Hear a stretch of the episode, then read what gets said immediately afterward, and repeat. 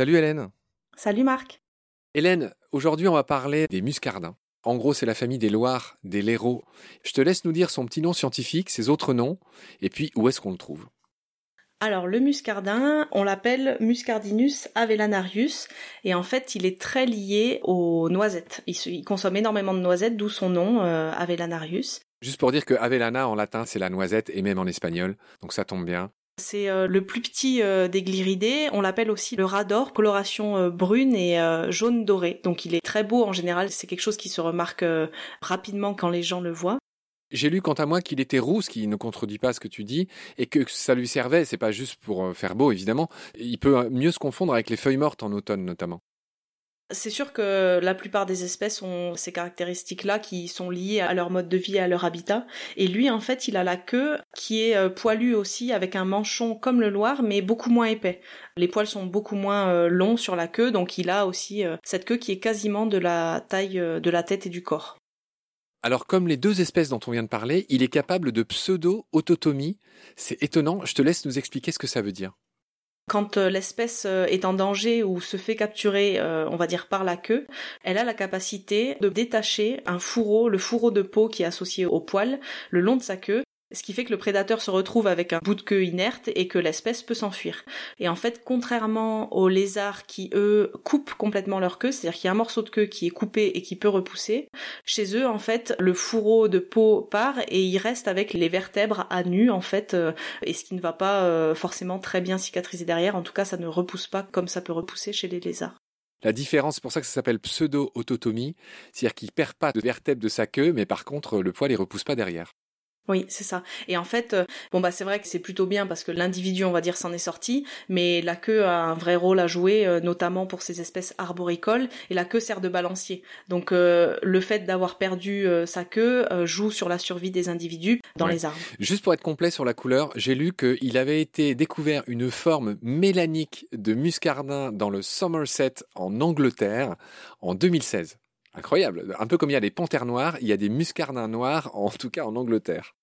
Oui, bah moi j'en ai jamais vu euh, et encore moins des mélaniques parce qu'en fait le muscardin, sa répartition coupe euh, la moitié de la France, on va dire. Euh, il occupe les deux tiers de la partie nord de la France et donc dans le sud, là où je suis et où je travaille depuis quelques années, il a été redécouvert par exemple dans le département de l'Aveyron très récemment, mais c'est la limite sud de son aire de répartition. Ok, Hélène, donc c'est un petit animal qui est très arboricole, il vit vraiment quasiment uniquement dans les branches, dans les arbres, et il est adapté à ça. J'aimerais que tu nous dises comment. Oui, alors parmi les trois espèces, c'est le laireau qui se déplace le plus au sol, mais le muscardin, lui, il évolue quasiment uniquement dans la strate arbustive, où il fait son nid, on pourra en parler, et en fait il a la capacité de s'accrocher sans effort, parce qu'il a des tendons autobloquants, qui lui permettent en fait d'évoluer de manière plus aisée dans les arbres et de se nourrir directement dans les arbres. Il est assez difficile à observer, hein, c'est une espèce qui est nocturne aussi, mais on le détecte souvent grâce à des indices de présence. Il a une manière très particulière de ronger les noisettes, qui est propre à son espèce, et donc les naturalistes vont chercher des noisettes pour aller inspecter à quoi ressemble le trou qu'il a perforé, pour savoir si c'est un campagnol, si c'est un mulot ou si c'est le muscardin. Alors c'est quoi juste, euh, vas-y, aide-nous à reconnaître l'écureuil, genre on a l'impression que les noisettes sont coupées en deux. Là c'est quoi le truc caractéristique du muscardin? Alors, il fait un cercle assez parfait sur la noisette, et en fait, les bords intérieurs de l'ouverture sont lisses. Il donne des coups de dents de manière latérale, c'est-à-dire qu'il tourne sa noisette quand il la mange, contrairement au campagnol et au mulot qui donnent des coups de dents de haut en bas, en fait. Lui, il la tourne, ce qui donne cette impression de vraiment bordure lisse à l'intérieur de la noisette. Alors, pour pas s'épuiser à chercher des noisettes et à en étudier des tonnes, le muscardin, en fait, il a la particularité aussi de manger les noisettes souvent à l'extrémité des branches du noisetier.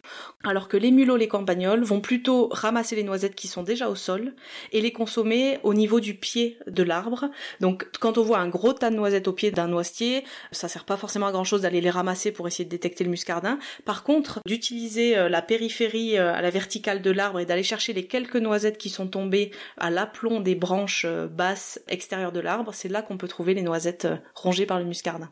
Tu nous expliques comment être de bons naturalistes pour repérer la présence des muscardins. Très bien. Bah oui, parce que sur toute cette limite d'aire de répartition, ça serait intéressant de la préciser et donc de faire remonter des données d'observation comme ça euh, sur la présence de l'espèce. Je te parlais de ces adaptations à la vie euh, dans les arbres. Il y a aussi euh, cette queue en panache. C'est à ça qu'elle sert. Hein. Et, l'exemple parfait, c'est l'écureuil, mais c'est aussi le cas chez les loirs et, les léraux et notre ami le muscardin. Cette queue très poilue en panache, c'est un balancier qui euh, leur sert à l'équilibre dans les arbres, c'est ça?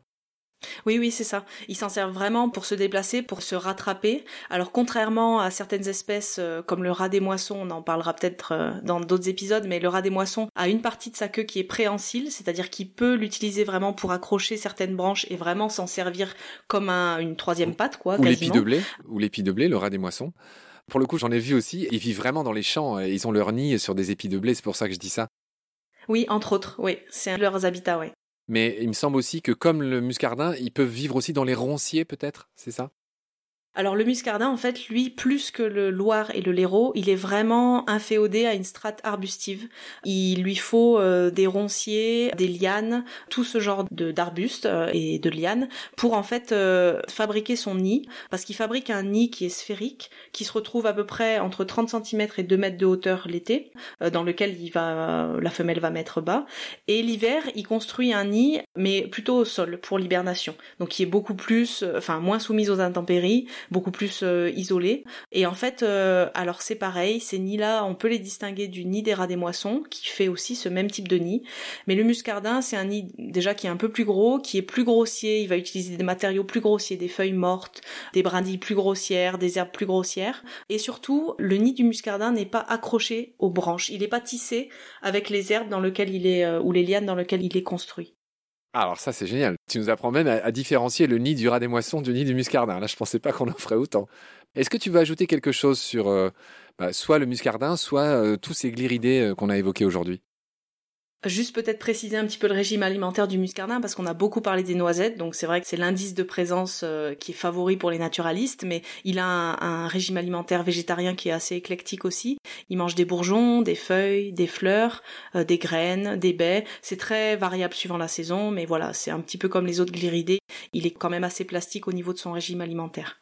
D'accord. Bah moi j'ai rien à ajouter, j'ai pas d'autres questions. Euh, il me semble qu'on a été complet sur euh, nos gliridés. Euh, je rappelle que ça vient de glisse, le Loir en latin. Je te remercie beaucoup pour tes lumières, Hélène. Je te retrouve très vite pour d'autres animaux.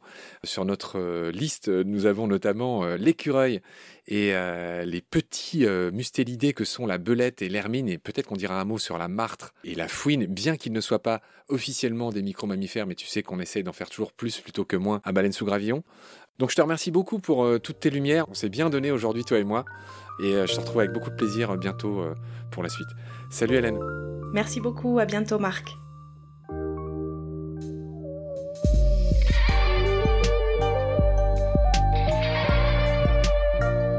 C'est la fin de cet épisode. Merci de l'avoir suivi. Pour continuer, nous avons besoin de votre soutien.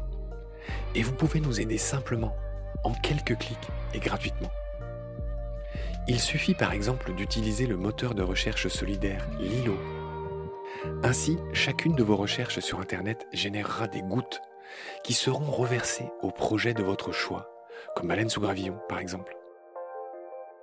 Vous pouvez par ailleurs vous abonner à nos podcasts comme d'habitude, partager les liens, devenir adhérent de l'association BSG ou encore faire un don sur Helloasso ou sur Tipeee.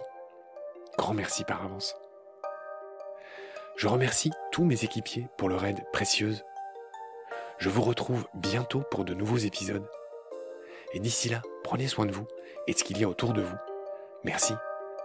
À bientôt.